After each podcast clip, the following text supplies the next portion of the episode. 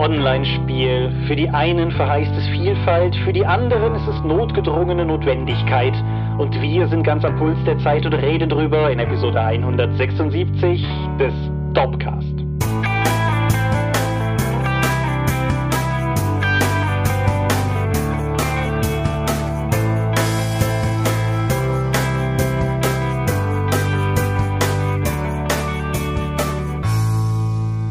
Hi und herzlich willkommen zur Episode 176 des Dorpcast. Einmal mehr haben wir uns hier versammelt, über Dinge zu reden, die mit Rollenspiel zu tun haben. Und wenn ich wir sage, dann meine ich zum einen dich. Michael Skorpio-Mingers, guten Abend. Und zum anderen mich, Thomas Michalski. Hi. Und worüber reden wir heute? Über Online-Spiel, also Rollenspiel über Online-Plattformen. Genau. Das ist ein Thema, das wir generell mal ins Auge gefasst hatten und zu dem wir uns heute ein bisschen spontan entschieden haben, weil unsere ursprüngliche Planung, wie wir das jetzt ja schon mehrfach erlebt haben, sah das ein bisschen anders vor. Wir hatten einen Hörerwunsch, der sich gebeten hatte, wir mögen doch mal über das Thema Tod im Rollenspiel reden und wir waren guter Dinge, das zu tun, als ich eben meine Notizen für diese Folge vollständigte und feststellte, Dropcast 87, gestorben wird immer, 6. November 2016. Und deshalb haben wir uns umverlagert, das ist allerdings nicht komplett aus heiterem Himmel gegriffen, wie gesagt, das Thema war eh auf der Liste, ist jetzt nur vorgezogen. Ja. Fühlst du dich bereit für die Dinge, die da kommen? Ja, also da ich ja wesentlich mehr Erfahrung habe, habe ich jetzt gerade die letzten zehn Minuten auch tatsächlich Notizen gemacht. Damit bin ich besser vorbereitet vorbereitet als auf die Episode, die wir eigentlich machen wollten. das ist irgendwas zwischen Selbstshaming und Flexen. Ich weiß nicht genau, aber klingt auf jeden Fall gut. Bevor ja, wir klingt wie nach mir. Bevor, bevor wir aber zum Thema kommen, müssen wir durch die üblichen Ringe hüpfen. Der erste davon ist Feedback. Da haben wir uns im Vorfeld schon überlegt, da müssen wir gar nicht mehr so viel zu sagen, weil wir eigentlich alle Kommentare mehr oder weniger beantwortet haben, die uns in, auf verschiedenen Kanälen zugetragen wurden. Insofern, ja, soll, Welche Kanäle wären das denn außer den Kommentaren unter der Episode? Mindestens noch Facebook, wo die Sabrina sich gefragt hatte, ob wir das Thema nicht schon mal gehabt hätten und ich halbwegs sicher sagen konnte, nee, ich glaube nicht. Und ja, in diesem Fall war es das an anderen Kanälen, aber wir hatten ja in der Vergangenheit zum Beispiel auch schon mal Folgen, wo Leute noch auf Patreon kommentiert haben. Haben sie diesmal nicht, aber Crowdfundings. Crowdfundings ist auch so ein Thema, über das wir zu Beginn einer Folge immer sprechen. Machen wir mal kurz die Schnellrunde. Also, Fasar, die schwarze Katze, Fasar Brüchiger Frieden ist mittlerweile abgeschlossen. 123.928 Euro. Kann man durchaus als Erfolg bezeichnen. Ja, so ein Rollenspiel über Katzen in Aventurien, ne? Ja, und Hunde und Fennex und, und so weiter. Ja, ja, ja. Talk Eternity Orange, das Crowdfunding von unseren amerikanischen Kollegen, ist zu dem Zeitpunkt, wo wir das hier aufnehmen, noch nicht abgeschlossen. Wird es aber sein, wenn diese Folge online geht, ist auch jetzt schon fett gefundet. Liegt Stand heute bei circa 162.000 Dollar. Da geht also mit Sicherheit auch noch was in den letzten zwei Tagen, aber soweit erfolgreich. Noch nicht gestartet, wo wir das hier heute aufnehmen, ist das nächste Aventuria Crowdfunding. Mythen und Legenden. Genau. Ich glaube, das geht weitestgehend um Kampagnenmodus, aber das ist, glaube ich, alles, was ich dazu sagen kann. Ja, ich will an dieser Stelle vor allen Dingen gerade gerade nicht wild vorweggreifen, aber was du sagst, deckt sich mit meinen Informationen. Genau, das sollte also online sein, wenn diese Folge online geht und da könnt ihr euch dann entsprechend draufwerfen, wenn ihr Spaß an Aventuria habt und ich finde Aventuria ist durchaus ein Spiel, an dem man Spaß haben kann. Also ich finde es ein ganz cooles Ding. Ja, habe ich damals mit der ersten Version ja schon auf der Drakon supportet und euch auch nahegelegt. Ich habe auf der letzten Spielemesse, auf der ich war, das war 2019, glaube ich, habe ich vier Tage in Folge denselben Duellmodus gedemot. ja. Das hat das, da, also da war ich danach tatsächlich auch erstmal bedient, gebe ich ehrlich zu. Aber gut, mhm. das Spiel selber ist mehr als ein Duellmodus mit halbem Kartendeck, wie das auf der Spielemesse der Fall war. Durchaus ein cooles Ding, könnt ihr euch entsprechend mal anschauen. Abgeschlossen ist zu dem Zeitpunkt, wenn diese Folge ja online geht, Monsterjagd, ein Rollenspiel für kleine und große Spürnasen aus dem Uhrwerk Verlag, wird erfolgreich gefundet gewesen sein, kriecht sich momentan auf die 17.000 zu und sollte dann, wie gesagt, Markt durch sein. Ja, mehr Kinderrollenspiele. Genau. Panik auf dem Purpur-Planeten war, glaube ich, letztes Mal schon durch, aber System Matters lässt sich nicht lumpen und Crowdfunded, nein, hat eine neue Vorbestellaktion gestartet mit Iron Thorn, einem Spiel das Tagline mit verhängnisvolle Questen in den Eisenlanden. Es ist, so wie ich das verstanden habe, eine Weiterentwicklung von Powered by the Apocalypse, die man klassisch mit Spielleiter oder kooperativ gegen das Spiel oder auch alleine spielen kann. Solo-Rollenspiele, genau das, was immer in meinem Leben gefehlt hat. Wenn ja. ich mir bei Solo-Tabletop schon zu albern vorkomme, gegen mich selbst zu würfeln, während ich Miniaturen hin und her schiebe, kann ich wenigstens auch noch alleine Rollenspiel machen. Aber das ist jetzt kein so Abenteuerbuch mäßig, oder? Oder Solo-Abenteuer, wie man es von DSA kennt. Nee, so würde ich es zumindest nicht verstehen. Nein, aber ich habe auch nicht so eine richtige Ahnung, wie es funktioniert. Ich muss aber auch zugeben, ich habe das vorhin tatsächlich erst mehr durch Zufall gesehen und ist doch, glaube ich, gerade jetzt ganz frisch gestartet. Ich bin da also noch nicht so richtig eingestiegen. Was mir aufgefallen ist, ist die optische Aufmachung. Die sticht nämlich aus dem Rahmen, weil sie mit Fotos illustrieren und nicht mit Zeichnungen, wie wir das ja quasi überall stellen. Gerade bei Fantasy ungewöhnlich. Das ist generell ja relativ ungewöhnlich. Ich meine, wie viele Rollenspiele fallen dir spontan ein, die mit extra geshooteten Fotos arbeiten? Vampire macht das jetzt in der V5. Kontemporäre oder zumindest sehr sowas wie Cyberpunk in der D20-Fassung damals. Aber gerade bei Fantasy finde ich es ungewöhnlich. Hatte nicht Ja, irgend Cthulhu arbeitet natürlich mit Fotos. Das ist richtig. Es gab dieses Digital Burn, was bei Living Ja. Room Games erschienen ist, die 20 das Cyberpunk. meinte ich mit dem D20. Ja, genau. Irgende, irgendein richtiges Cyberpunk hat doch, meine ich, damals mit Fotos von Actionfiguren illustriert, oder? Das war Cyberpunk, ja. Ja, ja, das auch. That happened. naja, wie dem auch sei, Iron Thorn kann, kann man vorbestellen. Preis muss ich gerade passen, weiß ich nicht auswendig. Der Vollständigkeit halber sei erwähnt Fragments Pulverdampf und da hatte ich schon zu dir gesagt, es tut mir, tut mir wirklich leid. Das zieht vermutlich nicht, wie sie sich das vorgestellt haben. Das Ganze läuft Stand heute noch 13 Tages, also immer noch aktiv, wenn diese Folge online geht. Liegt bei derzeit 1077 Euro. Das sind 45 Prozent der Zielsumme und 20 Unterstützern. Da muss, da muss viel passieren in diesen letzten nicht mal mehr zwei Wochen, damit das noch, glaube ich, sich dreht. Also insofern, ich wünsche Ihnen ehrlich alles Gute, aber Ja, wobei, äh, so, so gerade in dem Level, wenn jetzt irgendwie 50 Leute sich finden und dann ein Buch zu produzieren zu müssen, vielleicht ist es auch besser, wenn es nicht finanziert wird und es dann die Auflage nicht kommt, bevor man sich da in wahnsinnige Umkosten stürzt. ja, kommt natürlich drauf an, wie die Kalkulation im Hintergrund aussieht. Aber Sie haben es noch nicht gepullt, dementsprechend gehe ich mal davon aus, dass Sie, dass Sie dann noch irgendwie Hoffnung haben. Demnach sei ein Daumen gedrückt.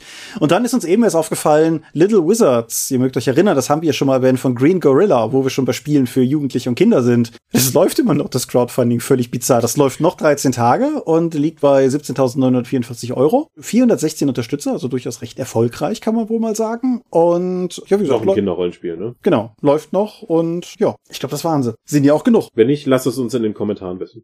Genau, welches coole Hipster-Indie-Scheiß-Rollenspiel, das gerade gefundet wird, haben wir nicht auf dem Schirm gehabt. Lasst es uns wissen. Apropos cooler Hipster-Indie-Scheiß. Motel, der erste Fate-Download in der Geschichte der Dorp, der aber offen gestanden mit jedem Rollenspiel gut spielbar ist. Hauptsache irgendwie. naja, mit, DT4. ja, okay, mit fast Challenge jedem Rollenspiel accepted. mit fast jedem Rollenspiel gut spielbar ist. Aber auf jeden Fall hat einen Termin und zwar wird der am Sonntag, dem 14.03. online gehen. Das ist zum einen einfach ein Sonntag zwischen zwei Dorpcasts, wo ich ja immer versuche, Downloads hinzulegen, damit wir uns nicht die Woche selber zuknubbeln. Und zum anderen ist es schicksalhaft, weil das ist nämlich exakt das Datum, an dem vor 16 Jahren die erste Fassung damals noch für das Angel-Rollenspiel online gegangen ist. Ja, bei der Dorp gibt's auch keine neuen Ideen mehr, sondern nur noch Remakes und Reboots und ach, traurig. Sad, Ausrufezeichen, ja. So sad. Ja, aber es ist, das Ding ist, das ist quasi neu. Also das ist, sehr anders. Artwork von der Roten Ronja, super hübsch, muss man sagen. Und, Das Artwork, ja. Thomas, du alter Schamme. Und 40 Seiten sind es geworden, DIN A5. Und ich bin zuversichtlich, dass der Tag auf jeden Fall klappen wird, weil hinter mir liegt schon eine ausgedruckte Fassung, die ich nur noch mal Probe lesen will. Insofern, ja. Wenn du jetzt sagst A5, das ist ja ungewöhnlich für einen Download, hast du denn vor, das auch direkt als Print rauszubringen über Print on Demand? Vielleicht nicht direkt, aber ja, das ist auf jeden Fall der Plan. Ich möchte das auf jeden Fall auch gedruckt haben. Ist ja einer der Vorteile bei, bei Fate. Nebenbei, Rückgriff auf die letzte Episode. Rollenspiele, die unter Creative Commons Lizenz erscheinen, das hatte ich gar nicht mehr auf dem Schirm. Fate hat beides. Fate hat eine OGL Lizenz und eine CC by Creative Commons Lizenz. Mhm. Kannst dir eine aussuchen. Okay. Und äh, dementsprechend, ja, ich möchte das auf jeden Fall gedruckt haben, genauso wie der Markus Hein bei uns, der arbeitet ja auch noch an einem Fate-Abenteuer mit dem etwas langen Titel Death in the City of Angels. Und die möchte ich durchaus gerne beide eigentlich irgendwann im Druck haben. Dann so als dünne Heftchen, so ähnlich wie Ihr Name ist Mensch für die 1 bis 6 Freunde auch. Okay. Aber erstmal erstmal PDF machen, uns von euch sagen lassen, wo wir überall dumme Fehler drin haben und dann drucken. Ich denke, das ist ungefähr der Plan. Hast du sonst noch ein Thema vom Thema? Haben wir uns gar nicht abgesprochen diesmal. Ich glaube, ich habe nichts, ich will nur schlafen. Ah, ich erkenne einen, ein roter Faden zur letzten Folge, Dramaturgie ist sehr schön. Ja, okay. Dann lass uns aber über Medien reden, damit du mir nicht einschläfst. Fang doch einfach mal an. Okay, ich habe vor einer Weile schon meinen Urlaub genutzt, der irgendwann im Dezember war, in dieser weit, weit entfernten Zeit, als ich noch andere Dinge gemacht habe. Ich habe dann Xbox Live Unlimited genutzt, um mir Anthem mal runterzuladen. Anthem, was mal lange Zeit als Projekt Dylan bekannt war, weil es genauso legendär, langlebig und genreändernd sein sollte wie Bob Dylan, ist, war das letzte Projekt von BioWare, nicht nur das zeitlich letzte Projekt, sondern auch vermutlich das letzte, was das Studio jemals gemacht hat und hätte nach Mass Effect und Dragon Age halt nochmal was ganz Neues, eine neue IP von diesen legendären Studio-Rollenspielmachern sein sollen. In Anthem ist eine Science-Fiction-Variante, wo man in einer Power Armor durch die Gegend fliegt, gegen Monster kämpft und dann Looter, Shooter-Looter-mäßig dann Sachen einsammelt, um seinen Charakter zu verbessern. Das Ding hatte gewisse Probleme zum Start. Es war sehr stark verbuggt. Die Idee damit, das Spiel nach und nach zu erweitern, sozusagen Games als Service, hat auch nicht funktioniert, weil bis jetzt sind wenig neue Sachen rausgekommen. Worum geht es genau? Du startest als neuer Javelin-Pilot, so heißen diese Power Armors, in denen man dann unterwegs ist. Und die sind auch jetzt keine so großen Mechs, sondern tatsächlich nur knapp größer als Menschen. Damit gehst du ins Auge des Chaos und dort geht der Großteil deines Teams drauf und ein paar Jahre später startet dann die eigentliche Handlung, wo du dann der gleiche Javelin-Pilot bist und dann in diese Stadt kommst, wo die eben noch neue Javelin-Piloten sucht. Und dann fängst du halt lustige Abenteuer da an, eben die Gegend zu erkunden rund um die Stadt. Tatsächlich ist das Erkunden ein guter Teil des Spiels, weil du dann wohl das direkt außerhalb der Stadtmauern wissen die Leute offensichtlich nicht, was da so rum ist und schicken dich immer wieder raus, um dann Ruinen zu untersuchen, die man eigentlich von der Stadtmauer aus schon sehen konnte. Dem schließt sich dann nach und nach ein ziemlich banaler Plot an, der sich darum dreht, dass irgendjemand diesem Auge des Chaos Gott gleiche Macht erringen möchte und das ist dann auch der Endboss, wenn er das dann irgendwie geschafft hat. Den ballerst du dann einfach über den Haufen und danach gehst du zurück und dann musst du noch mehr grinden, denn das ist auch ein wichtiger Teil des Spiels, dass du immer wieder dann Gegnermassen umnetzt, obwohl es eigentlich keine wirkliches großes Level Cap gibt oder signifikant bessere Ausrüstung. Trotzdem musst du immer wieder Dinge tun. Stellenweise ist es sogar so, dass du während der Kampagne, die du für verschiedene Leute und NSCs in, der, in dieser Festung dann abarbeitest, effektiv, dann schon mal Zufallsmissionen machen kannst, die auch in der freien Spielwelt dann zu finden sind. Warum? Die sagen dann sowas wie, ey, ich brauche noch ein bisschen Zeit, das hier zu machen, geh doch mal raus und mach Sachen für mich. Und dann kriegst du halt, geh zu diesem einen Zielpunkt, dann hörst du eine sehr zufällig generierte Audionachricht, dann musst du dann da Sachen erschießen, dann musst du einen Wettkampf machen, einen Wettlauf oder sonstiges. Es ist alles sehr zufallsbasiert. Selbst innerhalb der Kampagne, nicht irgendwie um,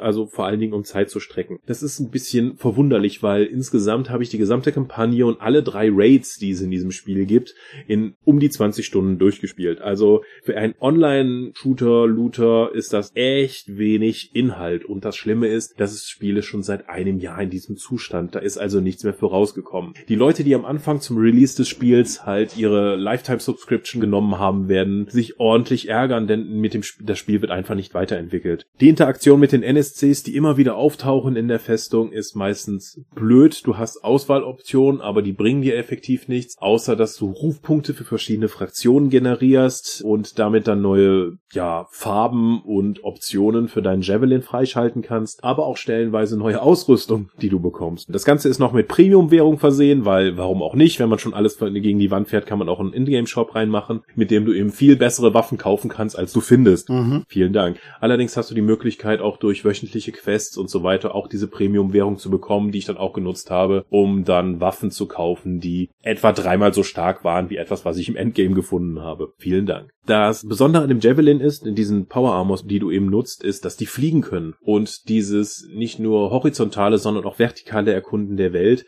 ist nicht nur sehr verwirrend, weil ich mich da ständig voll verflogen habe, sondern auch durchaus spaßig, durch die Gegend zu fliegen. Auch weil das nicht so wirklich lange geht.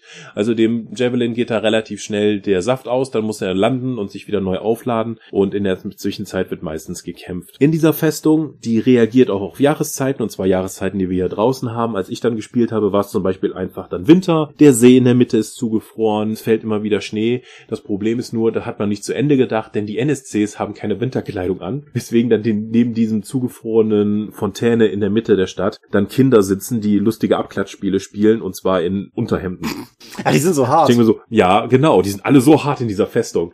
Äh, das ist dann so, A, wäre es natürlich schön, wenn es dann entsprechende Feste gibt. Ich habe es rund um Weihnachten gespielt, da war auch jede Menge äh, Girlanden, die dann eben hängen und das hatte doch schon weihnachtliches viel, auch wenn es in die Welt passt. Nichtsdestotrotz war das halt nicht ganz zu Ende gedacht und dadurch immer eher immersionsbrechend als fördernd. Die Grafik sieht selbst toll aus. Das Problem ist aber, neben der banalen Story sind die massiven Bugs, die immer noch in dem Spiel sind, selbst jetzt nach einem Jahr. Es gibt in einer der Hauptquestreihen einen Quest-Stopper-Bug, in dem dein Questgeber halt nicht ansprechbar ist und du damit das Ding nicht weitermachen kannst. Okay, das ist natürlich das Worst Case. Das ist wirklich hart. Vor allen Dingen, das ist ein bekannter Bug. Selbst in den entsprechenden Foren von Electronic Arts und Dings ist das Ding halt schon seit über einem Jahr bekannt und der ist nie gefixt worden.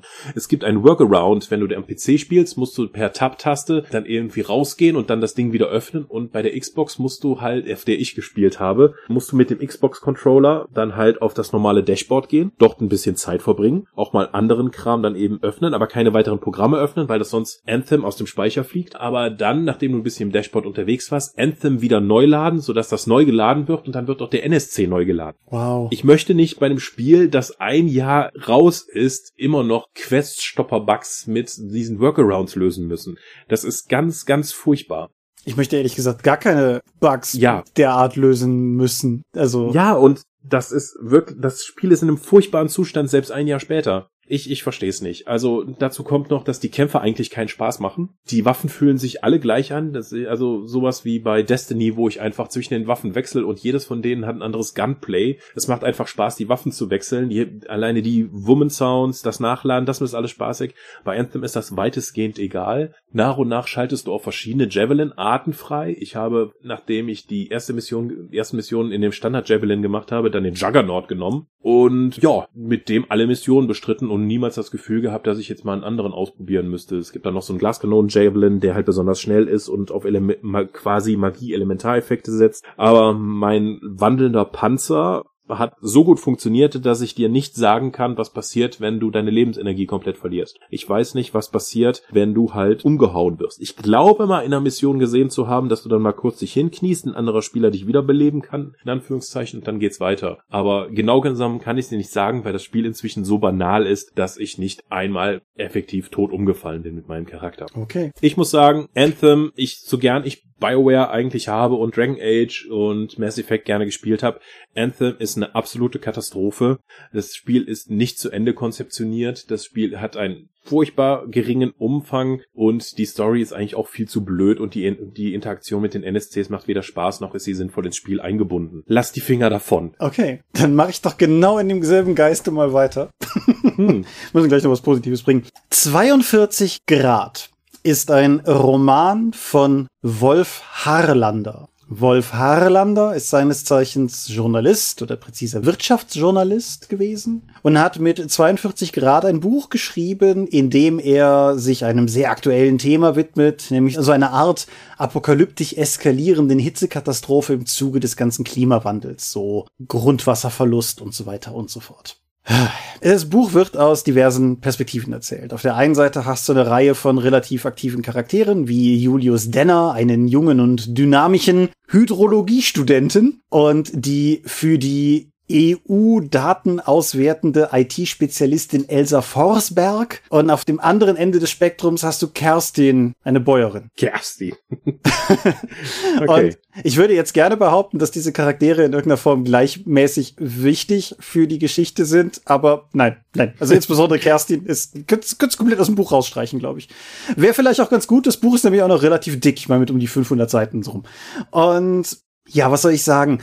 Nix an dem Buch hat für mich funktioniert, mehr oder weniger. Also das, das beginnt halt schon bei so ein paar relativ platten Sachen. Also gerade wenn du hier die Elsa Forsberg, diese, diese tätowierte, rebellische Datenanalyse-Spezialistin anguckst, dann hat halt auch irgendwie die Millennium-Trilogie angerufen und möchte ihre Lisbeth Salander wieder haben oder so. Und alle Charaktere in diesem Buch, die Dialoge der Charaktere in diesem Buch sind auf eine Art und Weise geschrieben, dass man das Gefühl hat, der Autor hat noch nie gehört, wie Menschen miteinander reden. Die, die einzige literarische Quelle, die mir spontan einfällt, die, also literarische Quelle, die spontan einfällt, ist High Alarm auf Mallorca. Das ist das Einzige, was mir einfällt, wo Leute auf diese Art und Weise gegenseitig Worte wechseln und dabei teilweise aus Versehen Informationen kommunizieren. Mhm. Die Geschichte ist von der ersten bis wirklich zur letzten Seite berechenbar. Ich habe das Buch parallel mit einem Kumpel gelesen und wir haben uns immer morgens ausgetauscht, so was wir jeweils am Tag vorher gelesen haben und so. Und wir haben mehr oder weniger jeden einzelnen Plotpunkt aus der Luft geschossen, 20 bis 100 Seiten bevor der aufgedeckt wurde. Also es ist ernüchternd. Wobei man das eingrenzen muss, weil es gibt eine ganze Reihe Plotpunkte in diesem Buch, die der Autor selber verliert. Es gibt ein paar Charaktere, die werden eingeführt und tauchen nie wieder auf. Es gibt ein paar, paar Handlungsstränge, die werden eingeführt, werden vergessen und werden teilweise am Ende auf den letzten Seiten nochmal irgendwie erwähnt, weil dem Autor wohl auch aufgefallen ist, dass halt irgendwie, dass da möglicherweise vielleicht noch irgendwie Lösung her müsste. Man könnte sagen, der, der Lektor hat ihn darauf hingewiesen, aber ich weiß nicht, ob das Buch einen hatte. Also, das ist Dazu kommen halt so Sachen wie, also ganz viel an diesem Buch wirkt so, als hätte der Autor sehr intensiv recherchiert und hätte sich dann gezwungen gesehen, alle Informationen, die er recherchiert hat, mit reinzupacken. Wie oft ja, dieses, dieses Kackbuch, wie oft dieses Kackbuch mich darauf hingewiesen hat, dass Elsa mit dem sicheren Tor-Browser Daten aufruft. Als wenn das irgendwas bedeuten würde. Alle, alles, was mit Darknet zu tun hat, was im Laufe der Handlung passiert, ist, ist so ein ganz schlimmer, der Boomer erzählt vom Darknet-Faktor. So, das ist, nichts, nichts davon ergibt in irgendeiner Form Sinn. Aber das, das vielleicht Schlimmste an dem Buch ist, und Achtung, Leser, wenn ihr das lesen wollt, warum auch immer, Mini-Spoiler, aber es gibt einen Schuldigen. Und das finde ich, das finde ich so fatal, weil diese ganze Idee mit dem Klimawandel aufgreifen und Grundwasser, das absinkt und drohende Klimakatastrophen und die Dürrekatastrophen, die Europa drohen könnten und so. Gerade unter der Prämisse, dass der Autor auch darauf aufmerksam machen möchte, was da entsprechend schwelt und passieren könnte und so, dann einen Schuldigen zu präsentieren, dem man dingfest machen kann, erweist der ganzen Situation einen solchen Bärendienst, weil das große Problem, was wir haben, ist ja nun mal, dass man den Klimawandel weder verhaften noch erschießen kann, sondern dass es ein großes und komplexes Problem ist. Und das Buch klingt nach Captain Planet Fanfiction. Nee, es ist so ein bisschen wie ein schlechter Andreas Eschbach, also meinetwegen wie die Verfilmung vom Jesus-Video, so irgendwie in, in der Liga. Dabei habe ich noch nicht erwähnt, dass das Buch sprachlich Abschüsse hat. Ich hatte mir nur ein oder zwei rausgeschrieben. Lass mal gerade gucken, ob ich das hier auf die Schnelle sehe. Einfach so Sätze wie, er machte Elsa das Zeichen, dass alles in Ordnung war. So, das ist, ja, das ist grammatikalisch mutmaßlich ein Satz. Er machte. Ja, das ist halt, ne, und sowas geht halt entsprechend durch. Ich habe noch nicht darüber gesprochen, was in dem Buch immer wieder zwischen den Zeilen raustrief, was der Autor offensichtlich für eine Abneigung bis Verachtung gegenüber Drogensüchtigen zu haben scheint. Beispielsweise einfach so als klassisches, und dann kommen die Drogensüchtigen so in dem Sinne. Ich habe noch nicht über die Male-Gaze-Problematik in diesem Buch gesprochen, weil weil ich kann dir von den meisten handelnden Charakteren nicht mal sagen, was sie überhaupt an Kleidung getragen haben. Bei Elsa kann ich dir aber jedes Mal sagen, was sie alles an Kleidung nicht getragen hat, wenn sie wieder auf dem Bett gesessen hat, um mit dem sicheren Tor-Browser das Darknet zu besuchen. Mhm. Ich habe noch nicht über die Misere gesprochen, die der selbstgepresste Apfelsaft ist, was Kerstin hat irgendwann nichts mehr zu trinken. Sie hat nur noch die eiserne Reserve, den selbstgepressten Apfelsaft. Und der zieht sich durch das halbe Buch. Und es gibt kein Kerstin-Kapitel, wo nicht der selbstgepresste Apfelsaft erwähnt wird. Und zu guter Letzt, und dann soll es das von mir gewesen sein, das Buch heißt 42 Grad. Diese Temperatur 42 Grad hat keinerlei Bedeutung in diesem Buch keine. Ist halt schon warm, ne? Ich glaube, das geht darauf zurück, dass das irgendwie eine gemessene Höchsttemperatur in einem Sommer war, die den Autor irgendwie inspiriert hat. Aber die, die erste Hälfte des Buches wartest du halt drauf, oder das erste Drittel wartest du halt drauf, dass 32 Grad wird, weil Kapitel beginnen nie, so wie man das kennt, mit irgendwie einem Datum oder einem Ort oder so. Also Ort schon, aber nie mit einem Datum, sondern es wird immer nur Ort und Raumtemperatur oder Außentemperatur angegeben. Und du wartest halt auf 42 Grad und das was Besonderes passiert, aber irgendwann bist du auch mal über 42 Grad gewesen und das interessiert halt auch keinen besonders und so. Und nee, ich habe dieses Buch nicht gemocht. Ich habe dieses Buch mit einer Intensität nicht gemocht, wie ich lange ein Buch nicht mehr nicht gemocht habe. Und dementsprechend Wolf Harlander, 42 Grad. Ich empfehle strengstens, das Buch zu meiden. Ich scheine damit in der Minderheit zu sein. Amazon Rezis liegen bei viereinhalb Sternen und relativ zahlreich gut. Und auch das Feuilleton war wohl offensichtlich ganz angetan. Ich nicht. Und du bist. Okay mein Zeitstempel sagt jetzt, dass wir eigentlich nicht mehr so viel über Medien reden könnten. Dann mach's kurz. Gut, ich habe auf Netflix Highscore gesehen, eine kurze Dokumentation über die Videospielgeschichte. Das scheint äh, in der thematischen Art sehr an dem zu sein, über das wir hier schon geredet haben, über die Zeichentrickserien unserer Jugend oder die Spielzeuge unserer Jugend. Nur jetzt eben mit Videospielen. Und das hat auch diese schicken Intros im Pixel-Look. Und das geht von damals, wisst ihr noch, so die ersten Videospiele bis zu über Mortal Kombat, bis zu den modernen Shootern in verschiedenen Episoden, wo jeweils dann ein Genre Genre rausgegriffen wird, was halt für die Zeit dann wichtig ist. Und so bauen sie sich mit Genres dann nach und nach von der ersten Phase der Videospiele bis zur kontemporären Zeit. Dabei nehmen sie sich immer so ein, zwei relevante Macher aus der Zeit, sowohl Amerikaner wie auch Japaner, und begleiten die dann eben und interviewen die und werfen so richtig harte Schlaglichter auf die und ihre Arbeit. Insgesamt okay Unterhaltungswert, aber geringer Mehrwert eben in Sachen Dokumentation, Information durch die Netflix-Doku hier rausgegeben wird. Das ist so insgesamt ein Trend bei diesem Dokutainment, der mir nicht zusagt, mhm. immer das mehr auf fläche Animationen und Unterhaltung zu setzen und weniger Informationen. Es sind interessante Sachen drin gewesen, die ich so noch nicht kannte. Der erste Erfinder der, äh, der Videospielmodule, die eben auswechselbar waren. Es ist von der Geschichte weitestgehend vergessen worden. Das ist ganz spannend, wenn dann einfach mal ein Schlaglicht drauf gesetzt wird, dass einer der Mitarbeiter dann bei Electronic Arts einfach mal gesagt hat, hey, wir bringen jetzt in Madden mal schwarze Spieler ein. Die gab's vorher nicht. Und, und guck dir mal die normale Liga an. Warum gibt's die nicht? So, äh, okay, gut, das ist ein wichtiger Punkt. Das sind einzelne Schlaglichter, die dann immer gesetzt werden. Sie haben auch in vielen der Episoden setzen sie auch bewusst darauf, Leute zu Wort kommen zu lassen, die bis jetzt nicht wirklich im Fokus der Erzählung standen. Oder eben auch so ein Randthema sein. Bei Rollenspielen ist es zum Beispiel, dass dann mit einem Macher vor allen Dingen vorgestellt wird, der in der schwulen Szene ein Fantasy-Rollenspiel gemacht hat, um seine eigene Frustration über die Situation der Homosexuellen in Amerika eben darzulegen und das satirisch in diesem Rollenspiel aufzuarbeiten. Habe ich vorher noch nie von gehört. Das ist, nimmt aber etwa ein Drittel der gesamten Episode über Rollenspiele ein. Ich finde es zwar toll, dass jetzt auch mal ein Fokus auf nicht bekanntere äh, oder weniger bekanntere Sachen gesetzt wird, allerdings in dem Gesamtkonzept Dokumentation über Videospiele ist dieses einzelne Spiel halt völlig irrelevant und ich hätte mir gerade bei Rollenspielen halt einen viel breiteren Ansatz gewünscht, anstatt jetzt nur Richard Garriott, der nun ein, eine echte Rampensau ist und sowieso überall auftaucht, in verschiedenen Rollen am Rollenspieltisch zu zeigen und auch zu sagen, wie wichtig seine Arbeit von Ultima halt für die gesamte Rollenspielbranche war. Aber wenn du jetzt gewohnt bist, den Stay Forever Podcast zu hören mit der Videospielgeschichte oder wo sie einfach mal zwei Stunden über ein Videospiel reden und das auch in einen Kontext setzen, war das halt, vielleicht war ich dir einfach die falsche Zielgruppe dafür, aber mir war das insgesamt wesentlich zu oberflächlich und auch zu sehr auf Fläche Unterhaltung gebürstet. Ja, ich meine, Stay Forever ist mit Sicherheit eher was für, für eine dedicated Audience, so. Also, mhm. ich liebe, ich liebe Stay Forever. Ich bin, bin sehr begeistert und ist ja nicht umsonst durchaus einer der Podcasts, die für uns anfangs Pate gestanden haben in gewisser Weise. Mhm. Aber vielleicht ist es tatsächlich eher für ein mainstreamiges Publikum. Aber ich stimme dir durchaus zu, diese, dieser Docutainment-Strang von Netflix-Dokumentationen holt mich halt auch nicht wirklich ab. Wie gesagt, es gibt diesen, diesen anderen Strang, über den wir ja schon gesprochen haben, mit den eher, sagen wir mal, Kunst- und Kulturorientierten, so wie Abstract oder Tanz oder so. Aber ja, die, diese eher unterhalb. Ja klar, aber ich kann jetzt nicht jede Art Dokumentation, die ich mir auf YouTube anschaue, hier irgendwie besprechen. Nee, nee, Obwohl das eigentlich mal ein interessantes Konzept wäre. Weil ich schaue echt viel Arte, also ich bin sehr froh, dass Arte auf YouTube ist und dort uns mit ja. vielen tollen Sachen beglückt. Gut. Ich hau auf jeden Fall noch einen Rauswerfer raus. Ja, James Bond ist ja so ein Thema, gerade gerade auch heutzutage. Äh, die, die, die Filme sind immer noch sehr sehr erfolgreich, wenn sie denn dann kommen. Der nächste Film steht ja quasi schon in den Startlöchern, ist nur Corona gebremst. Die Romane haben deutlich weniger Leute gelesen, als die Filme Zuschauer hatten. Und wer die Romane gelesen hat, stellt immer wieder verblüfft fest, dass der Roman Bond so eine Art Burnout-PTSD geplagter Unsympath ist, der sich Alkohol gefüllt durch die seine Aufträge arbeitet. Und dieser Trend setzt sich fort in James Bond in tödlicher Mission. Eine der Neuauflagen, die im Crosscut Verlag erschienen sind. Und das Ganze sticht ein bisschen aus dem Rahmen, weil es kein Roman ist in diesem Fall, sondern es ist eine Kurzgeschichtensammlung, die aber Fleming selber so rausgegeben hat. Also es ist keine posthume Anthologie oder so. Und darin versammelt sind fünf Kurzgeschichten, die sehr, sehr unterschiedlich ausfallen. Im Angesicht des Todes ist zwar vom Titel her verfilmt worden, aber gibt es so in dieser Form als Geschichte eigentlich gar nicht und ist aber im Großen und Ganzen so ein klassischer Roman-Bond-Plot, relativ bodenständige kalte Kriegsgeschichte, russische Spione, spürt er auf, verschießt Leute und so weiter und so fort.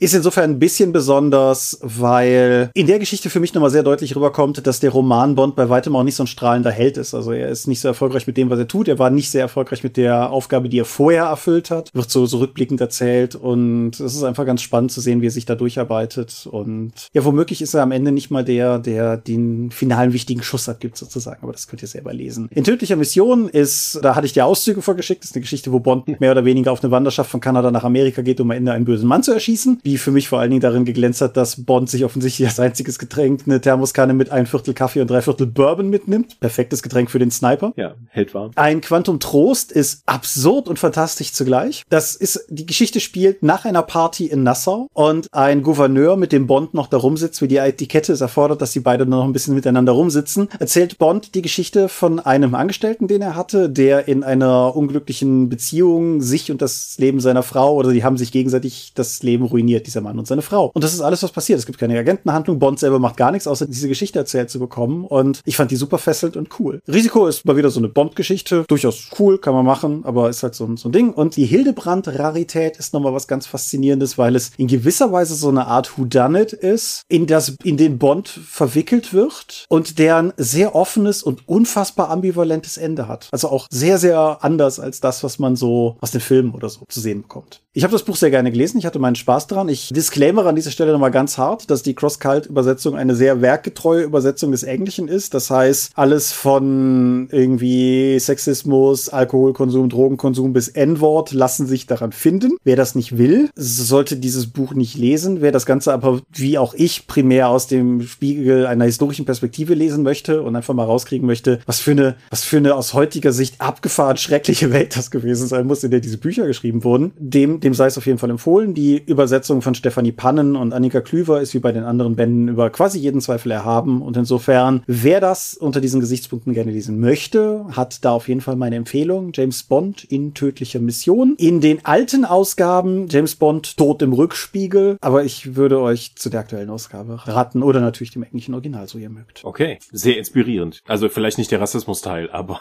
zumindest das, was aus dieser Vorlage dann noch in Sachen Film dann umgedeutet wurde. Quantum Trost hat gar nichts mit dem Film zu tun, oder? Hat überhaupt nichts mit dem Film zu tun. Aber ist schon ein starker Titel. Ist auf jeden Fall gut, ne? Ergibt auch in dem, in der Kurzgeschichte viel mehr Sinn als in dem Film. In Tödlicher Mission, die zweite Kurzgeschichte im Band, nach der auch das, das Buch derzeit benannt ist, ist auch der Titel eines Bond-Films und hat auch nicht wirklich was damit zu tun und im Angesicht des Todes. Es gibt einen Film mit diesem Titel, der aber auch nichts mit dieser Geschichte zu tun hat. Es sind allerdings Elemente aus einigen dieser Geschichte in anderen Bond-Filmen verwurstet worden. Also beispielsweise Beispielsweise in, in Risiko gibt es einen Drogenschmuggel-Plot mit Kontaktmann und so und relativ viele von diesen Charakteren sind durchaus in, in Filmen aufgegriffen worden. Aber ja, hier muss man ganz klar sagen, sind wir relativ weit von dem entfernt, was die Filme gezeigt haben. Nicht ganz so krass wie bei Moonraker, aber, aber teilweise in Name only sozusagen. Ja. Gut, soviel zu den Medien. Kommen wir mal zum eigentlichen Thema dieser Episode. Genau, reden wir mal über Online-Spiele. Eine Sache, die ich, oder eine, eine Tätigkeit, die ich noch nie ausgeübt hatte, als wir das letzte Mal dieses Themenfeld gestreift haben. Das hat sich aber geändert. Mhm. Gut, du bist ja eher der Typ, der gerne Sachen mit Holz macht. Das ist natürlich das Online-Spiel ein bisschen weit von dir weg. Korrekt. Für mich nicht. äh, ich habe ja, letztes Jahr im März haben wir angefangen mit der Prämisse, hey, lass uns doch einfach mal Online-Spiel ausprobieren. Wir sitzen eh alle zu Hause im Lockdown und wissen nicht, was wir jetzt tun können. Ja, dann hat das Spaß gemacht. Dann haben wir zweimal pro Woche gespielt. Dann haben wir dreimal pro Woche gespielt.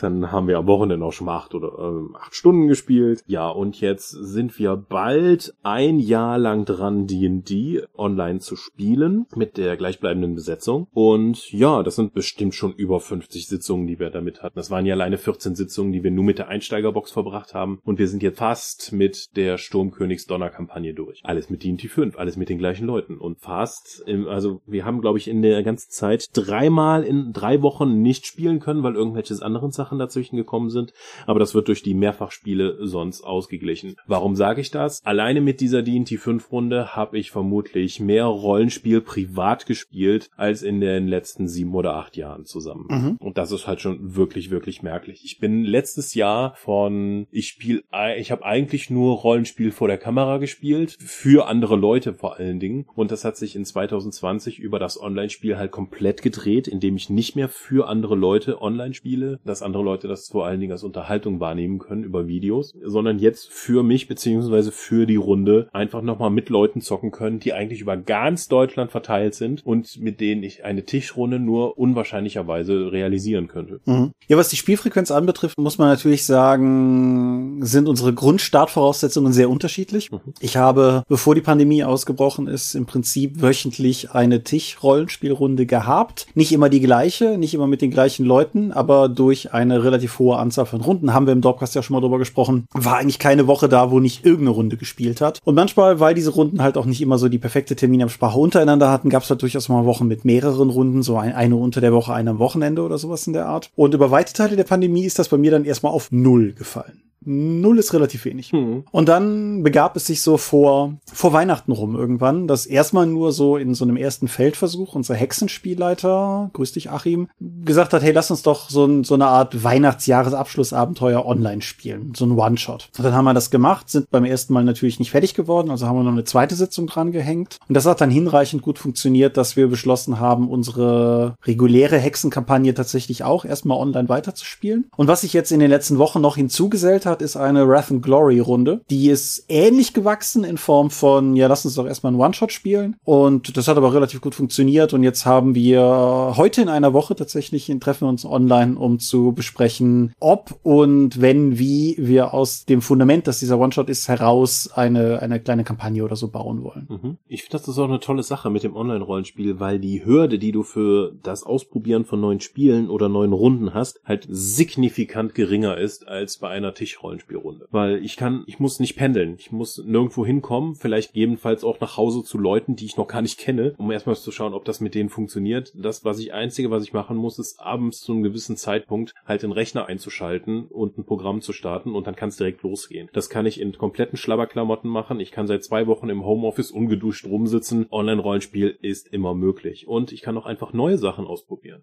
Es gibt ja auch genug Online-Cons, aber auch Online-Runden über die Drachenzwinge und so weiter. Da suche buchen Leute einfach abends hier, ich biete eine Rollenspielrunde an und dann kannst du dich da einfach melden und dich einklinken. Das ist halt wesentlich einfacherer Zugang zum Hobby und eine Hobbyteilnahme, als das einfach über Tischrollenspiel möglich ist. Mhm. Aus meiner persönlichen Sicht, und du hast das eben schon so ein bisschen mit dem Dinge aus Holz machen angesprochen, aus meiner persönlichen Sicht erkaufe ich mir diesen, diesen Vorzug, der sicherlich einer ist, wenn auch einer, der für mich persönlich nicht von Relevanz ist, dazu vielleicht später mehr. Aber erkaufe ich mir diesen, diesen Vorzug halt zugleich durch den Verlust einer kompletten Ebene, nämlich der, der lokal-sozial taktilen Ebene im Endeffekt. Wir sitzen nicht an einem Tisch. Wir haben eine, eine sehr eingeschränkte Möglichkeit für nonverbale Kommunikation beim Spiel. Wir, ich bin ja, ich bin ja auch einer von diesen komischen Ausspielmenschen und so und du hast einfach ein wenigstens anderes, vielleicht aber auch tatsächlich eingeschränkteres Repertoire, um Dinge tatsächlich vor Ort ausspielen zu können. Und für mich persönlich stellt sich das immer so ein bisschen dar wie wie, ja, weiß ich nicht, Konzert im Fernsehen gucken versus Konzert live sehen oder Theater im Fernsehen gucken versus Theater live sehen. So, es ist es ist schon irgendwie okay, aber mir fehlt so ein bisschen die Walter Benjaminsche Aura an der ganzen Geschichte. So irgendwie ist es, es, es fehlt einfach ein Aspekt daran für mich. Und das ist auch eine, mhm. eine Befürchtung, die sich für mich leider bestätigt. Das kann man natürlich sagen, habe ich ja schon mit vorgefassten Erwartungen rangegangen, was ich aber so gar nicht für mich in Anspruch nehmen würde, glaube ich. Aber wie gesagt, das, das fehlt mir einfach. Und da habe ich auch bis jetzt nicht das Gefühl, dass mir mhm. diese Spielart des Hobbys da einen adäquaten Ersatz wird liefern können. Mhm. Ich denke, du hast durchaus recht, wenn dir dieser Gesellschaft gesellschaftliche Aspekt im Hobby tatsächlich auch wirklich relevant ist, nicht nur Zeit mit Leuten zu verbringen, um ein Spiel zu spielen, sondern auch mit Freunden eben gemeinsam einer sozialen Aktivität nachzugehen.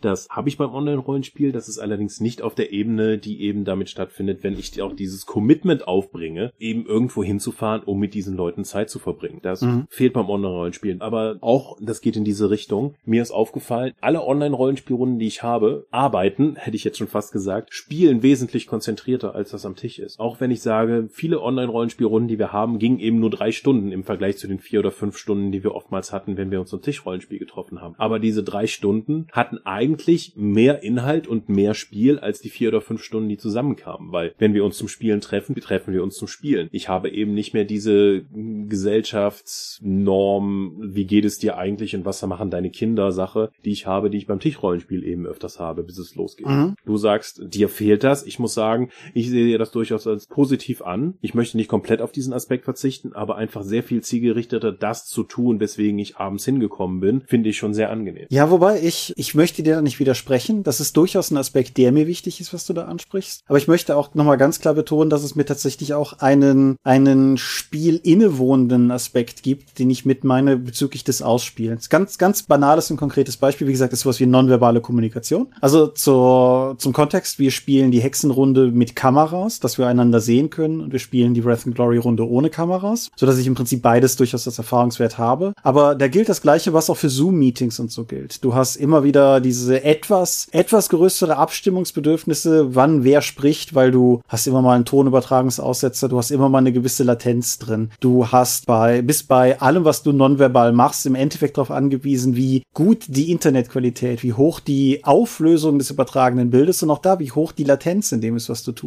Und ich fühle mich einfach in meinem Werkzeugkasten beschnitten dadurch. Mhm. Mir, mir fehlt einfach teilweise, und sei es einfach nur die Möglichkeit, jemandem an Tisch an einer bestimmten Stelle mal einen bedeutungsschwangeren Blick zuzuwerfen, weil selbst wenn du die Kamera anhast, weiß niemand, wem du diesen Blick zuwirfst. Hm. Du, du, kannst also, dich, du kannst dich nicht mal eben zu deinem Nebenmann umdrehen und eine Augenbraue hochziehen. Das geht einfach nicht. Hm, verstehe ich. Ich habe drei unterschiedliche Runden mit jeweils keinen Überschneidungen mit den Spielern und in keiner dieser Runden ist das bis jetzt als Problem aufgetreten. Vielleicht sind da immer auch Leute miteinander unterwegs, die halt ausspielen, nicht als Hauptaspekt des Rollenspiel-Hobbys sehen. Mhm. Das kann natürlich sein, weil ich suche mir natürlich auch Leute, die ähnlich ticken wie ich. Aber wir spielen alle ohne Kamera und ich habe das zum Beispiel mit der Sprachdisziplin, habe ich im Vorfeld gedacht, dass das ein Problem sein könnte. Ich muss aber sagen, in keiner der Runden ist das insgesamt zu einem Problem geworden. Es gab irgendwann mal in unserer großen D&D Kampagne eine Episode, wo wir es alle nicht hinbekommen haben, wo wir uns immer ins Wort gefallen sind, aber das war eine komplette Ausnahme. Sonst in allen Runden herrscht eigentlich eine vernünftige Sprechdisziplin, dass wir uns nicht ins Wort fallen, sondern das sauber hinbekommen. Ich sehe das Problem auch tatsächlich auch da nicht in der, in der Metakommunikation. Irgendwie so, wir gehen mal nach da, ich würfel mal auf Angreifen, was weiß ich, sowas in der Art, sondern auch da tatsächlich vor allen Dingen in der Interaktion und Ausspielsituation, weil du hast halt, wir haben auch weniger das Problem gehabt bewusst, dass wir uns ins Wort gefallen wären. Was ich eher habe, ist das Gegenteil, dass nämlich alle immer diesen höflichen Moment abwarten. Ist der andere wirklich fertig? Möchte sonst gerade irgendjemand was sagen? So, und ich finde, das das hemmt für mich persönlich einfach so ein bisschen. Aber wie du schon sagtest, ich denke, da prallen auch einfach Spielstilbedürfnisse aufeinander, die in, in dieser Form bei mir zu sehr anderen Ergebnissen oder zu anderen Problemen führen einfach. Also ich denke, das, das lässt sich durchaus gut daran festmachen. Wie gesagt, wir sind Leute, die auch schon mal in der Vergangenheit eine komplette Sitzung lang Tavernenabend ausgespielt haben. So, stehe ich auch zu. Aber das fehlt mir dann halt einfach. Bloß halt natürlich, wie gesagt, ich, ich habe halt auch einfach meine Leute hier lokal, mit denen ich spielen würde. Wenn wir nicht Gefahr liefen, uns gegenseitig zu töten, würden wir uns im selben Raum aufhalten derzeit.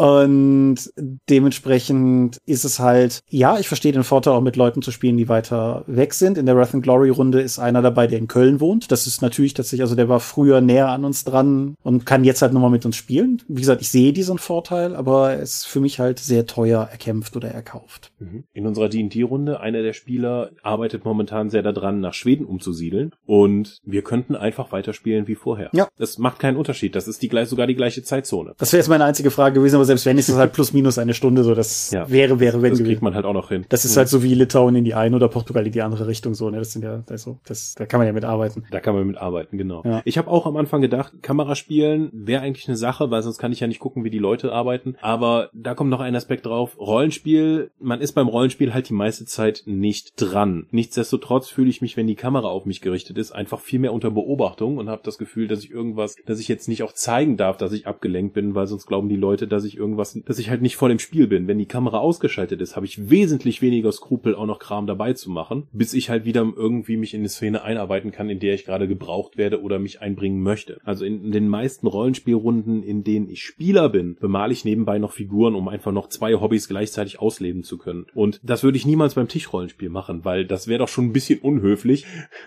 wenn alle um den Tisch sitzen und irgendwie Rollenspiel spielen wollen und ich sitze da und bemale eine Miniatur und gucke nur ab und zu hoch und sage, ja, Initiative oder bin ich in der Szene dabei? Nein, dann eben nicht. Und dann einfach dabei Figuren zu malen. Das wäre halt ein soziales Stigma, soll, wenn das beim Rollenspiel am Tisch passieren würde. Nichtsdestotrotz beim Online-Rollenspiel ist es eigentlich kein Problem, weil wir sehen uns ja nicht, was ich dabei mache. Mhm. Wenn ich nicht in der Szene aktiv bin, ist es für die Gruppe irrelevant, ob ich jetzt Figuren dabei bemale oder einfach nur darauf warte, dass ich nächstes Mal in der Szene dran bin und einfach nur abwarte. Ja. Gut, das haben wir in der Vergangenheit ja auch schon mal gestreift. Ich denke, auch in diesem Punkt sind wir einfach mentalitätstechnisch fundamental unterschiedlich, weil ich halt einfach, ich, ich versuche ja Multitasking aus meinem Leben zu verdrängen, so gut ich es nur kann, mhm. von sowas wie Podcast hören beim Spazierengehen und Autofahren vielleicht mal abgesehen. Aber ansonsten mhm. will ich ja, will ich ja die eine Sache, die ich mache, machen und nichts anderes. Und insofern ist auch das ein, ein Vorteil, den ich sehe, mhm. aber der mich persönlich einfach nicht abholt. Jetzt hast du aber gerade schon gesagt, wenn du Spieler bist, und das bringt uns zu einem Punkt von etwas, wo ich nicht so direkt mitreden kann, weil was ich noch nicht getan habe, ist online leiten. Du aber ja mhm. durchaus schon. Ja, beim Leiten kann ich keine Miniaturen dabei bemalen, weil da bin ich halt sehr oft dran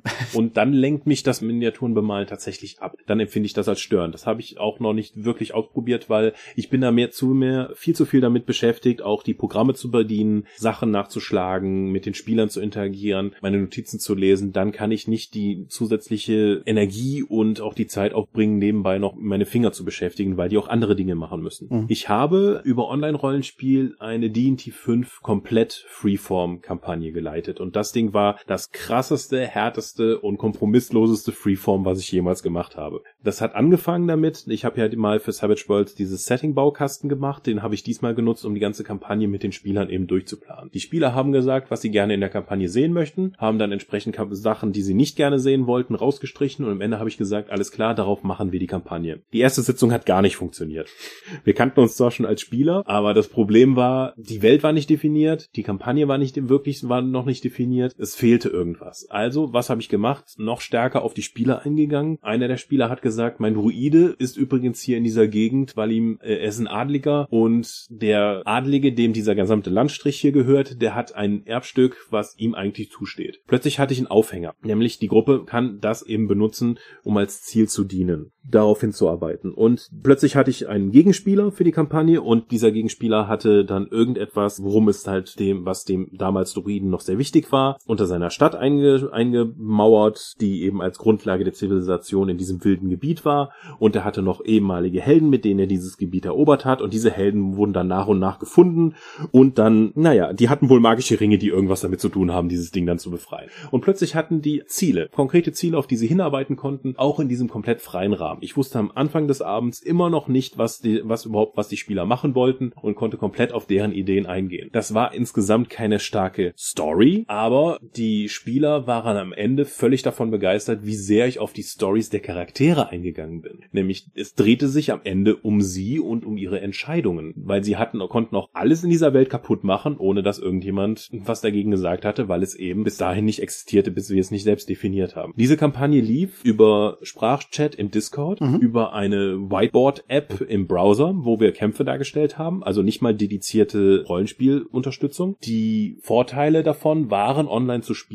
Das hätte ich nicht so machen können, wenn wir am Tisch gesessen haben. Wenn Spieler irgendwas entschieden haben, konnte ich mir schnell eine Battlemap suchen, die reinwerfen. Ich konnte Gegner als Tokens dann suchen und als Bilder reinwerfen, um gegen die sie kämpfen können. Wir hatten, ich hatte Dokumente, die ich online offen hatte, wo die Spieler und ich was reinschreiben konnten. Das wäre mir am Tisch so nicht möglich gewesen, so Freeform zu spielen. Also zumindest wenn man D&D 5 als Freeform Regelwerk nutzen möchte, wo eben auch Kämpfe und Regeln relevant sind. Und da hat mir auch geholfen D&D Beyond als Online-Plattform, wo ich einfach Monsterwerte, Gegenstände und Zaubersprüche einfach nachschauen und auch verlinken konnte im Discord-Chat. Mhm. Ja, mein, die Frage, die ich mir eigentlich notiert hatte, die ich dir stellen wollte, ist mir gerade während du sprachst natürlich aufgefallen, dass es für dich spezifisch im Prinzip Quatsch ist, weil die Frage, ob sich die Art deiner Vorbereitung geändert hat, ist bei deinem mittlerweile ja sehr expliziten Freeform-Stil, möchte ich mal sagen. Natürlich relativ, aber die, die gerade erwähnten Tools beantworten im Prinzip das, was ich eigentlich wissen wollte, nämlich ob das im Prinzip ja was was anders gemacht hat. Das klingt ja durchaus positiv. Also ja, das, das hat, die Technologie hat mich da in dieser Form, diese Kampagne so zu leiten, wirklich sehr stark unterstützt. Auch, dass bei Discord inzwischen mehrere Würfelbots existieren, denen du einfach Befehle reintippst, mhm. Und dann wupp kommt halt das Ergebnis raus und alle sehen das. Es ist wie offen würfeln und es gibt sogar eine Discord D&D Beyond App, die du dann direkt nutzen kannst. Das heißt, in deinem Charakterbogen klickst du dann auf Würfeln und das wird in die Discord App dann rübergezogen. Inklusive mit Treffen und Schaden, wie eben in deinem Charakterbogen oft nach offiziellen Regeln hinterlegt ist. Das nimmt dir also auch schon eine ganze Menge an Arbeit ab. Mhm. Unsere D&D Runde, in der ich Spieler bin, da benutzen wir Fantasy Grounds, was ja ein dediziertes Programm ist für Rollenspieler. Da kann man sich dann Module dazu kaufen für verschiedene Regelarten und auch Module für die die Abenteuer. Das macht das Leben für den Spielleiter vor allen Dingen sehr viel einfacher, weil wenn du da die Battle Maps auspackst, die gibt es halt schon in diesen Modulen da drin. Die sind mit entsprechendem Grid hinterlegt. Das kostet im Abo dann natürlich eine gewisse Menge für den Spielleiter, der das eben hat. Die Spieler können mit einem, müssen kein, müssen nur ein Konto anlegen, müssen aber kein, nicht dafür bezahlen, wenn sie Teil dieser Kampagne sind. Was Fantasy Grounds auch noch macht, das ist über verschiedene Skripte, die du hinterlegen kannst, die von der Community erstellt wurden oder auch von den Verlagen dann direkt, dass zum Beispiel die Fähigkeiten der Charaktere direkt drin sind, Zaubersprüche direkt drin sind. Das heißt, wenn ich irgendwie meinen, ich habe in meinem Charakterbogen dann einen Angriffswürfel, den ziehe ich auf einen Gegner, es wird automatisch gewürfelt mit deren, mit der Rüstungsklasse des Gegners verglichen, ob ich treffe oder nicht. Wenn ich treffe, kann ich direkt den Schaden draufziehen und dann ist der Schaden auch für den Spielleiter bei dem Gegner schon hinterlegt. Du musst dir also nicht handhändig notieren, dass Org 2 von 8 jetzt nur noch 7 statt von 15 Lebenspunkten hat, sondern das macht das ganze Programm für dich. Dass auch Effekte wie brennend, vergiftet, verängstigt werden vom Programm getrackt, auch da werden sie enden. Das kannst du also nicht einfach, wie es ständig im Rollenspiel passiert, eben vergessen. Der Nachteil ist die ganzen Skripte, die da hinterlegt sind. Weil die Zeit, die du dadurch sparst, dass das ganze Zeug hinterlegt wird, verlierst du wieder dadurch, wenn irgendwas nicht technisch funktioniert und du irgendwie versuchen musst, das zu lösen. Mhm. Und es macht auch nochmal sehr deutlich, wie ich bin der einzige mundane Charakter der Kampagne. Alle anderen sind Spellcaster. Die brauchen einfach mal signifikant länger, um ihre Zaubersprüche auszupacken und zu diskutieren, was jetzt am besten ist,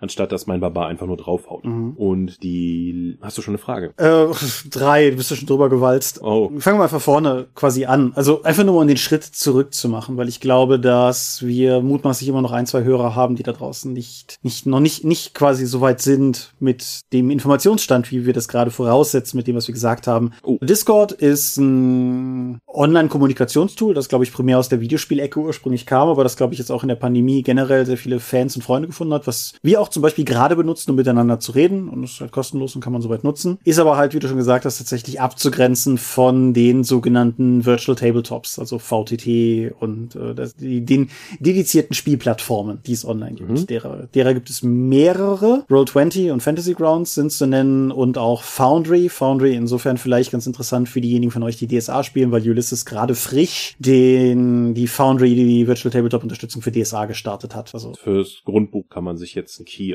im F-Shop kaufen, ja. Genau. Und wie gesagt, das vielleicht einfach nochmal so, so den Schritt zurückzumachen. Also das sind halt quasi spezifische Programme, weil Programme heutzutage ja alles sein kann zwischen einer App, einer Webseite oder was auch immer, aber auf jeden Fall spezifische Systeme, die es einmal ermöglichen, miteinander zu spielen. Und einfach nur, um das vielleicht noch als Kontext reinzuwerfen, alle meine Erfahrungen sind über Discord bis jetzt gelaufen. Mhm. Durchaus teilweise unter Benutzung eines solchen von dir geschilderten Würfelbots, wobei wir teilweise auch noch einfach traditionell Würfel auf den Tisch würfeln, weil wir ja nicht so ergebnisorientiert sind und deshalb grundsätzlich auch einfach nicht der. Deswegen macht ihr es lieber langsamer und komplizierter. Haptischer. und nee, es geht vor allen Dingen, also es gibt nicht zwingend den Bedarf, dass wir offen würfeln. Niemand hat das Bedürfnis, wie anders auf die Würfel zu gucken. Wenn halt einer sagt, ich habe irgendwie, weiß ich nicht, fünf Erfolge, dann hat er halt fünf Erfolge. So, da, da liegt kein Vorteil drin. Ja, also ich mache das jetzt auch nicht, weil ich meinen Spieler nicht vertrauen würde, sondern ich finde, das ist einfach ein Credo, so offen würfeln mit, ich, ich drehe hier nicht, also auch in der Kampagne, die ich da so Freeform geleitet habe, alles war vordefiniert und offen gewürfelt und das machte die Triumphe der Charaktere zum Ende hin nur noch geiler.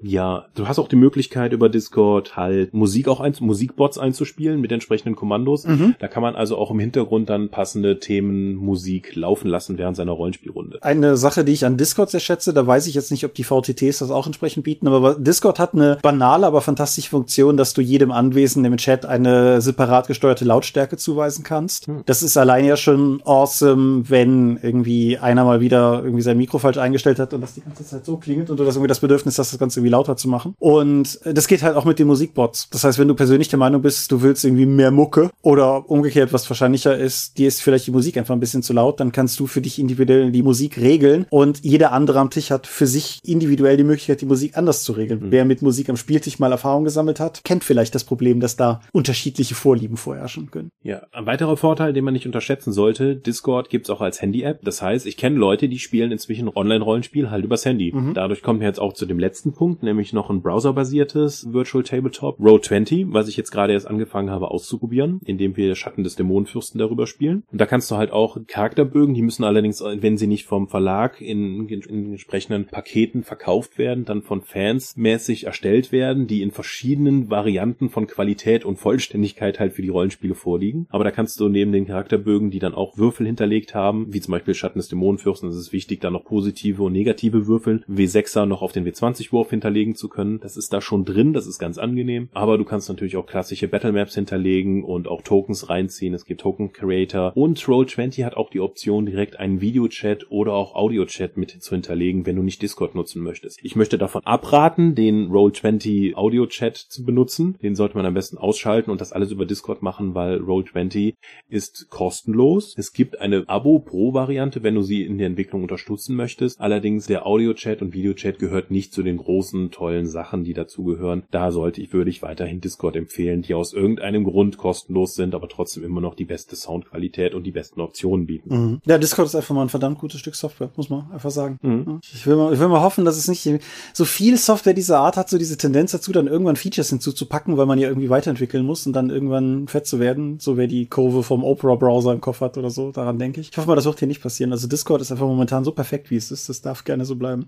Ja, was ich ansonsten nur noch an multimedialen Erfahrungen mit hinzuwerfen kann, ist, äh, ja, Bilder ist durchaus auch so ein Ding. Also beide Spielleiter, Wrath and Glory wie Hexen, haben die Chance genutzt und beispielsweise Illustrationen aus den Abenteuern oder sowas dann in den Discord-Chat zu posten. Ist halt ganz praktisch, kannst halt machen, musst das Buch nicht rumzeigen oder so. Und äh, Gerard, unser Wrath and Glory Spielleiter, Hut ab, was ich sehr cool fand. Wir hatten zu Beginn eines Abenteuers eine Nachricht, die sich nach irgendwie so und so vielen Minuten selbst zerstören würde. Und das war so ein Datentablet im, im weiteren Sinne. Und nach Ablauf der Zeit hat er halt die gepostete Grafik des Datentablets gegen eine Leere ausgetauscht.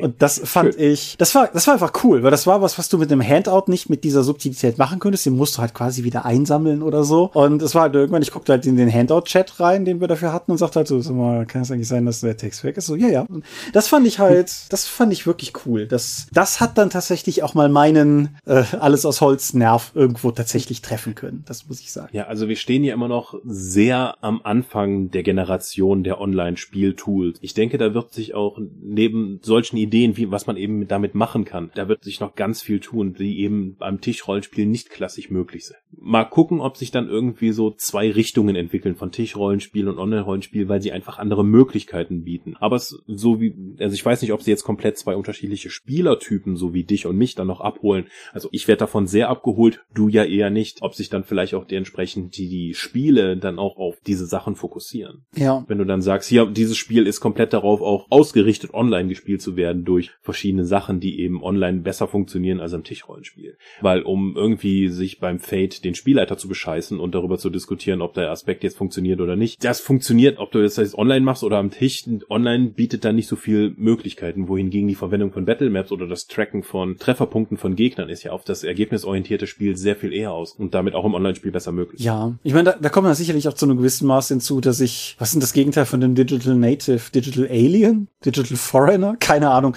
Hm. Auf jeden Fall, ich bin ja nicht in dem Sinne, dass ich nicht versiert wäre im Umgang mit moderner Technik, aber ich empfinde ja in vielerlei Hinsicht, nicht in allen, so Spielekonsolen und so sind awesome, aber ich empfinde ja nur bedingt Freude an, an diesen technischen Errungenschaften und wie du schon sagtest, ich möchte halt, möchte halt eigentlich einfach mit Leuten am Tisch sitzen, mit, mit irgendwie Würfeln und Bleistift und Papier und so. Das ist ja eigentlich mein Ideal. Und dementsprechend, für mich, für mich ist das Online-Spiel momentan, ich glaube, ich habe den Vergleich schon mal gebracht, ein bisschen so wie Landkaffee. So, es ist bei weitem kein richtiger Bohnenkaffee und an dem Tag, wo sie mir wieder Bohnen verkaufen, bin ich weg. Aber bevor ich morgens zum Frühstück Milch trinke, mache ich halt so lange Karo-Kaffee. So, das ist, das ist so ein bisschen der Punkt, an dem ich bin. Und das ist okay, also wie in vielen dieser Aspekte muss man ja einfach ganz klar sagen, so, so auch sozial zermürbend diese Pandemie ist, sie wäre so viel zermürbender, wenn das ein paar Jahre früher wäre. Hm. Weil einfach sowohl beruflich die Möglichkeiten zu Homeoffice, wo man sie dann entsprechend nutzen kann, oder auch einfach sowas wie das, was wir hier halt machen, wäre vor sieben Jahren offensichtlich schon möglich gewesen, weil wir den Dropcast aufgenommen haben. Aber andererseits erinnere dich mal dran, was das gerade früher auch noch häufiger für ein Problem weil wie viele Folgen haben wir gemacht, wo wir uns die halbe Zeit selbst nicht gehört haben? Ja, oder auch wie viel Internetvolumen hier in meiner Straße verfügbar war. Ich meine, es gab Zeiten, da habe ich noch, okay, der Dog hat es fertig aufgenommen, der Rechner muss jetzt noch anderthalb Stunden anbleiben, um eben diese 60 Megabyte ins Netz zu schieben. Ja, und insofern will ich mich gar nicht beschweren, dass wir diese Alternative haben, aber ich kann halt für mich persönlich zumindest Stand heute sagen, wie gesagt, so wie ich wieder die Möglichkeit habe, mit Leuten am Tisch zu sitzen, so wie mir irgendwer diese zwei Spritzen in den Arm gedrückt hat, ja, will, will ich wieder am Tisch spielen. Das ist. Hm. Ich kann das nachvollziehen, allerdings fürs Tabletop-Hobby. Mhm. Weil äh, es gibt den Tabletop-Simulator. Leute aus einer meiner Online-Runden spielen auch über den Tabletop-Simulator jetzt Gloomhaven einmal die Woche. Also Gloomhaven ist ja quasi ein Rollenspiel mit Brettspielelementen. Und die zocken das dann eben darüber. Und da läuft auch Musik im Hintergrund und die quatschen dann eben auch dabei. Aber was du mit Rollenspielen hast, würde ich zum Beispiel bei Tabletop mit meinen Miniaturen rumschubsen, will ich einfach nicht online machen. Es gibt für The Drowned Earth, die machen jetzt im Tabletop Simulator ganze Turniere, aber so viel von dem, was mir beim Tabletop Hobby wichtig ist, nicht nur das Spielen, sondern auch die Miniaturen, der Geländebau, eben das vor Ort zu machen, das Nachmessen, die, die Würfel werfen, das ist mir beim Tabletop tatsächlich wesentlich wichtiger als beim Rollenspiel und das kann ich mir nicht vorstellen, online zu spielen. Mhm. Und ich freue mich drauf, wenn ich wieder mit meinen Leuten zusammensitzen kann, damit wir dann, sei es nun im Phantasor Studio in Wiesbaden oder in Bad Camberg im Telschaft, wo ich immer spielen gehe, wenn ich da einfach wieder vorbeigehen kann, um meine bemalten kleinen Soldatenmännchen durch die Gegend zu schieben und mit Piu-Piu-Geräuschen andere vom Feld zu nehmen. Mhm. Ja, in, in einem Fazit, nennen wir es mal ein vorläufiges Fazit, nicht für diese Episode, aber mutmaßlich für diese Entwicklung, wo wir, wie du richtig sagst, ja noch mehr oder weniger am Anfang stehen, kann man, denke ich, sagen, das Bild ist ambivalent, aber sagen wir schon durchaus mit der Tendenz zu positiv. Also ich, ich sehe wenig explizite Nachteile am digitalen Spiel. Ich sehe Nachteile für mich individuell aufgrund meiner persönlichen Spielvorlieben, aber ich glaube nicht, dass das Vorhandensein von Online-Rollenspielrunden, sagen wir mal, dem Hobby schadet, ganz im Gegenteil. Mhm. Also ich denke, es ist gerade während der Pandemie eine gute Ersatzmöglichkeit für alle und zugleich halt auch noch einfach eine neue Spielart. Also, ich sag mal, so neu ist es für andere Leute ja teilweise auch gar nicht mehr, aber eine insgesamt mainstreamiger werdende neue Spielart, die es halt einfach auch mehr Leuten ermöglicht zu spielen. So, das wäre, glaube ich, mein Fazit. Hm. Es baut Hürden ab und ich bin mir nicht sicher, wenn ich 2020 nicht das Online-Rollenspiel gehabt hätte, ob ich nicht dann komplett mich vom Hobby-Rollenspiel weitestgehend abgewandt hätte. Also das hat, ist die letzten Jahre ja sowieso immer schwächer bei mir geworden, aber Online-Rollenspiel hat das halt wieder von ich tuckere im Schritttempo durch die geschwindigkeitsbegrenzte Zone zu Autobahn äh, Rollenspiel im, also hobbymäßig gemacht. Von daher Online-Rollenspiel hat meinem Hobby einen gewaltigen Boost gegeben und ohne das wäre ich vielleicht gar nicht mehr so aktiv in diesem Bereich. Ja, generell gilt natürlich, dass wir auch gerne auf eure Erfahrungen gespannt sind und ihr die gerne unten runter posten könnt. Ich weiß, dass viele von euch das im Zuge der Jahresumfrage bei uns ja schon getan hatten, aber wenn ihr, wenn ihr da noch Gedanken zu habt, immer gerne her damit. Wir, wir sind uns ja schon auf eine sehr salomonische Art und Weise trotzdem recht uneins zu dem Thema und ich denke, es gibt da noch deutlich mehr Perspektiven. Also gerne her damit und dann gucken wir mal, wohin uns das führt. Und ich bin mir sicher, wir werden das Thema nochmal aufgreifen, vermutlich nicht nochmal als eigene Episode, aber vielleicht nochmal im Rahmen eines Kaffeeklatschs oder so, dass wir einfach nochmal ein Update liefern, wo wir dann zu dem gegebenen Zeitpunkt stehen. Oder ob wir vielleicht zu dem Zeitpunkt auch einfach schon wieder mit Leuten beisammensitzen können und sich dann die Frage stellt, ob wir es tun oder nicht. Sehr mal. Wir sind die Dorp. Wir spielen derzeit fernmündlich und man findet uns unter www.die-dorp.de. Doch bringen wir neben dem Dorpcast auch Rollenspiel-Downloads zu eigenen und fremden Systemen. Manchmal veröffentlichen wir sie als Buch. Dorp TV berichtet vor allen Dingen von Cons und Messen unter youtube.com slash die Dorp. Und wir haben kleidsames Merchandise. Den Dorp-Shop gibt es unter getshirts.com slash Dorp. Wir sind auf rspblogs.de, Facebook und Twitter at die Dorp geht an den Tom. Meine Webseite gibt es unter thomas-michalski.de. In der Theorie veranstalten wir die Drakon, die kleine und sympathische Pen Paper Convention in der Eifel das nächste Mal, wenn wir alle geimpft sind und es wieder sicher ist, so etwas durchzuführen. Die offizielle Webseite gibt es trotzdem auf drakonpokondra.de und möglich wird das alles durch eure milden Spenden auf Patreon. Paywalls haben wir keine und werden wir auch niemals haben. Die Infos aber warten auf patreon.com slash die ja, Thomas, vielen Dank für dieses Gespräch, das nur online stattfindet, bis auf eine Ausnahme und das wir schon seit sieben Jahren betreiben. Also ohne online wäre dieses Format ja gar nicht möglich. Das ist richtig. Es gibt mehr als diese eine Ausnahme tatsächlich, aber es gibt die Drakon-Sonderepisoden und ah. wir haben mal, wir haben mal irgendwas mit Warhammer kurz aufgenommen bei dir. Das weiß ich noch. Da war da irgendwie eine Konvention. War das so ein Gastbeitrag für, für irgendeinen Adventskalender, oder? Nee, nee, den haben wir mal nicht von zu Hause, oder den haben wir auch bei dir aufgenommen, das stimmt. Also es gab ja. auf jeden Fall schon mehrere also es, Zwischenfälle. Es gab eine Handvoll Ausnahmen in 176 Episoden. ja, und sogar noch mal mehr, weil die Drakon-Episoden nicht gezählt werden und wir mit Folge 0 angefangen haben. Die zählst du sogar doppelt. Ja, Gut. ich, ich bedanke mich auch bei dir für dieses Gespräch. Ich denke, es war ein recht erträgliches dafür, dass wir vor. Danke. Nein, dafür, dass wir vor, sagen wir mal, vier Stunden noch nicht wussten, dass wir heute darüber reden würden, denke ich, haben wir, haben wir durchaus. Ja, wir haben angefangen, ein Thema rauszusuchen, dann haben wir anderthalb Stunden über die Arbeit gesprochen dann haben wir kurz festgelegt, was wir dann machen, wie immer. Genau, hervorragend, nicht wahr? Ich bedanke mich auf jeden Fall und bedanke mich bei euch fürs Zuhören und wenn du nichts mehr hast, entlasse ich dich in den Abend und in den langen Schnitt dieser Episode. Vielen Dank und tschüss. Adieu und ciao, ciao.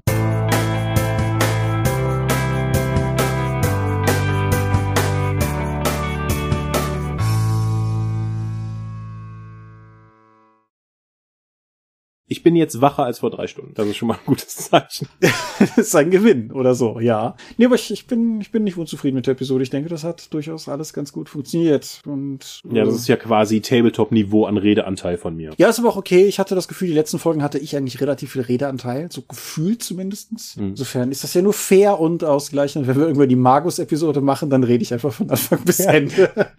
ja, unser D&D-Spielleiter hat jetzt eine Episode von, unsere, von unserer D&D-Kampagne halt als MP MP3 aufbereitet und hat uns das mal zur Verfügung gestellt und in den ersten zehn Minuten reden halt ich und der Paladin aus der Gruppe gar nicht.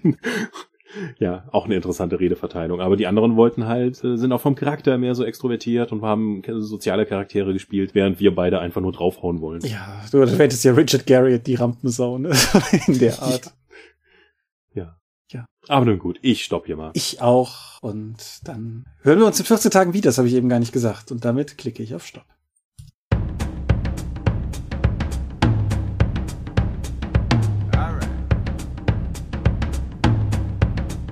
Auch in diesem Monat möchten wir euch an dieser Stelle für eure großzügigen Spenden auf Patreon danken, denn nur durch eure Unterstützung ist dieses Projekt in der heutigen Form möglich.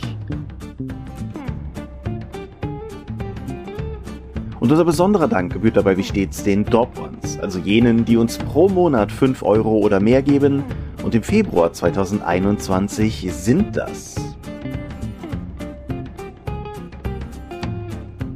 Aika, Alishara, AGS, Lambert Behnke, Big Bear, Gerrit Bonn, Bruder Tjorben, Bruno, Daniela, Daniel Doppelstein, Dorifer, Exeter, Excalibert, Michaela Fege, Björn Finke, Marcel Gehlen, Gelbwurstfieber, Stefan Glück, Alexander Hartung, Jörn Heimeshoff, Hungerhummel, die 100 Questengesellschaft, Dominik Koch, Stefan Lengel, Lichtbringer, Lightweaver, Christoph Lühr, Angus MacLeod, Volker Mantel, Moritz Melem, Mofte, Optus, Dennis Oswald, Dominik Rickert, Arzach Rumpelgnorg, Ralf Sandfuchs,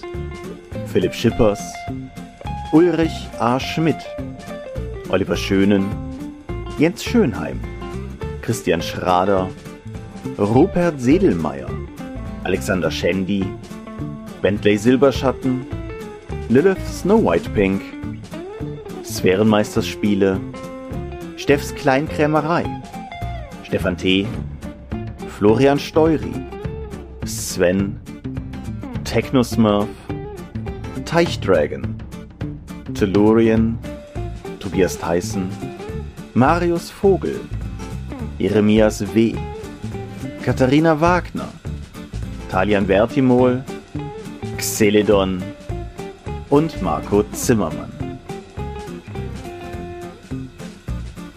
Danke, dass ihr uns freiwillig ohne Paywall und Auflagen so tatkräftig unterstützt, einfach nur, weil ihr es könnt. Danke.